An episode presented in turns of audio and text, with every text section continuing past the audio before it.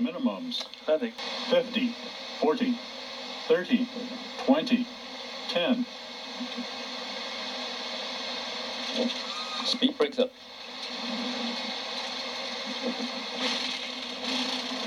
Reverses normal. 自动驾驶是机师的好朋友，但是自动驾驶是万能的吗？今天我们就来聊聊自动驾驶里的 自动落地系统 AutoLand。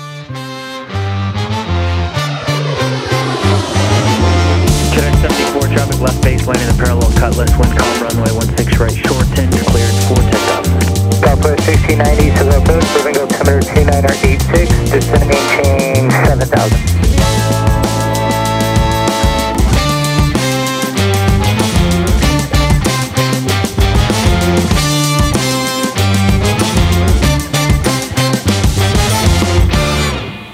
驾驶对一般人来说是机师们驾驶飞机的方式，一键按下，舒适无限，报纸配咖啡，轻松悠闲。很多时候天气不好，无法落地，就会听到有乘客们说：“啊，是不会使用自动落地吗？按下那个钮不就好了？”AutoLand 自动落地真的是无敌吗？今天就让我们来聊聊自动落地的使用时机与限制。自动落地是自动驾驶的功能之一。首先，我们要了解，并不是所有飞机的自动驾驶系统都可以执行自动落地。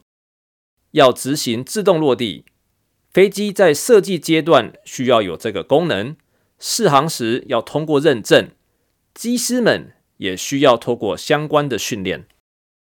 既然我目前是波音 B 七三七 MAX 的机师，今天我们就以 B 七三七 MAX 来做讨论。我们先来聊聊自动落地系统的使用时机。机师们其实很不喜欢使用自动落地系统，大家都喜爱手动落地，想象自己跟飞机人机一体的感觉。在整趟的航程中，其实我们手控飞机的时间通常不会超过十到二十分钟。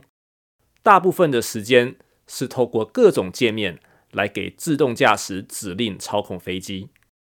随着经验的累积，机师们可以透过操控系统的反应、仪表的显示与身体的感受，体会到飞机目前的状态，并预测接下来要发生的事情。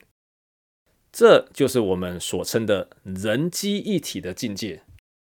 大家知道有什么事是自动驾驶无法执行的吗？其实很多的，最容易解说的是起飞与放弃起飞。什么？你跟我说空中巴士做过 Airbus 三五零自动起飞试验？大家可以去 YouTube 找这个影片，呃，搜寻 Airbus 三五零 Auto Takeoff。在找到这个影片后呢，大家可以注意看几个点。其实很多地方还是需要机师给予自动驾驶指令的。在影片第二秒的时候，左舵的机师手动推节流阀到 Flex MCT，告诉自动驾驶我们现在目前要进行起飞。在影片四十秒的时候，我们可以看到右座机师伸手去把起落架收起来。之后没拍到的精益受伤，也是要由机师们去执行。由这些看出，要全自动没有人力介入，就算真的能有这一天，还是有很长的日子要走。最重要的是，航管给的指令，还是要透过机师给予自动驾驶，自动驾驶才会去执行。我们都笑说，自动驾驶比狗还忠心。你设定一个撞山的航向，它会给你警告，但是还是会忠心耿耿地完成你所有的指令，包括撞山或是坠海。回到正题，自动落地的使用时机，虽然自动驾驶能够在执行 Instrument Landing System 仪器降落系统时做自动落地，但是也要有机场方面的配合。通常在不是低能见度的时候，机场并不会限制地面飞机和作业装备与讯号源有足够的隔离。这个隔离我们称之为 critical area。一旦有任何东西靠近或是穿越，就会造成 IOS 讯号的不稳定，导致自动落地系统可能无法稳定、安全的落地。基于以上的理由，通常低能见度时有机场的配合，机师们才会使用自动落地。能使用自动落地的进场程序只有 Instrument Landing System（ILS） 仪器降落系统。在加拿大，我们把低能见度天气分为 Reduced Visibility Operations Procedure（RVOP），RVR 两千六 （Half a Statute Mile） 到 RVR 一千二 （A Quarter Statute Mile），或是 Low Visibility Operations Procedure（LVOP），低于 RVR 一千二 （A Quarter Statute Mile）。RVR 是 Runway Visual Range 跑道能见度，单位为英尺或是公尺，依据国家的不同。在机场天气为低能见度情况时，我们就会计划执行自动落地。首先，我们要确定飞机没有任何装备的故障，会让我们无法执行自动落地。再来，我们要确定机场的风向是在自动落地系统的操作限制内。以波音 B 七三七 MAX 八为例，风速限制如下：顶头风二十五海里。侧风十五海里，尾风十海里。是的，自动落地有风速的限制，没想到吧？我们可以比较一下，如果今天是干跑道状态，手动落地的风速限制，顶头风无限制，侧风四十海里，尾风十五海里。相较之下，人的反应还是比较迅速。可以操作的范围比自动驾驶大很多。在确认飞机的系统正常、机场风速在自动驾驶能力范围内后，我们就要进行准备作业。低能见度进场有专用的航图，进场的决定高度 （decision height） 会因为飞机的装备而不同。我们的波音七三七 MAX 有 Category 三 Fail Operational 的能力。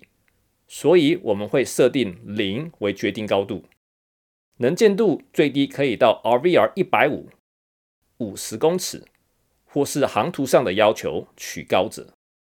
这样的意思是，只要塔台报的跑道能见度 RVR 够，我们就可以执行自动落地。在执行简报的时候，我们就要做低能见度自动落地的简报。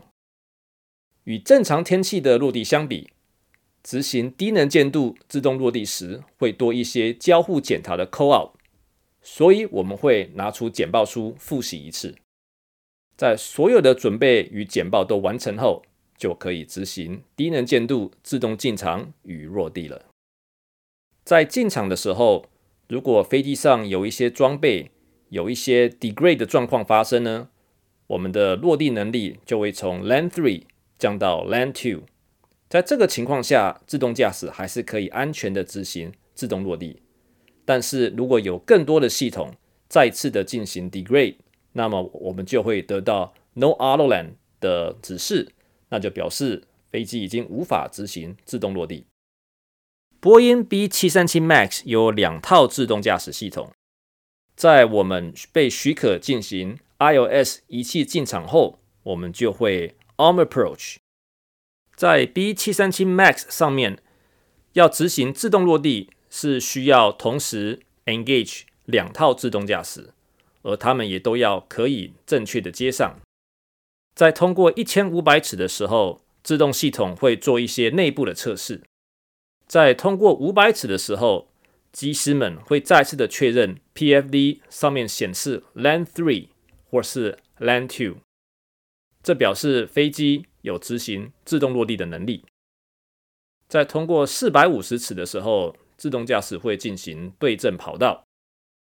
在通过四百英尺的时候，配平装置会把飞机 trim nose up，就是把飞机的机头 trim 高，然后你就会看到飞机的操纵杆往前推。这个动作是为了之后如果要进行重飞的话，会可以顺利的进行一个重飞的姿态。在五十尺的时候，PFD 就会显示 flare，表示飞机进入了停飘阶段。在二十七尺的时候，节流阀或称油门 throttle 会慢慢的退回到 idle 的位置。那在两尺的时候呢，roll out 会 engage，所以它会稳稳的帮你保持在跑道的中心线上面。那在轮子落地后两秒钟呢，auto throttle 自动节流阀、自动油门就会自动解开，然后自动驾驶会稳稳的把你保持在跑道的中心线上面，直到机师们解开自动驾驶要脱离跑道为止。那如果今天是万里无云的好天气，风速又在自动落地的限制内，我们可以执行自动落地吗？答案是可以的，但是有风险。要格外的小心，因为 iOS 讯号并没有受到保护，有可能会受到干扰。最好的范例为二零一八年一月二十一日，中国航空公司 CI 五一四八波音七四七四百在芝加哥国际机场执行自动落地时，iOS 讯号受到干扰，导致飞机主轮触碰到跑道外的草地上，进而进行重飞。有兴趣的朋友们，可以到 YouTube 上面搜寻 CI 五一四八在芝加哥国际机场进行重飞的影片。感谢各位今天收听 Airplane Mode 飞航模式。我们将会在接下来的节目依序为各位介绍飞机上不同的系统。感谢各位今天收听 Airplane Mode 飞航模式。我们将会在接下来为各位介绍不同的飞机系统。拜。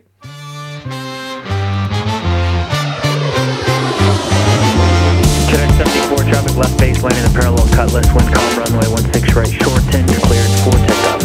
Southwest 1690 to the approach, moving altimeter 2986, descending change 7000.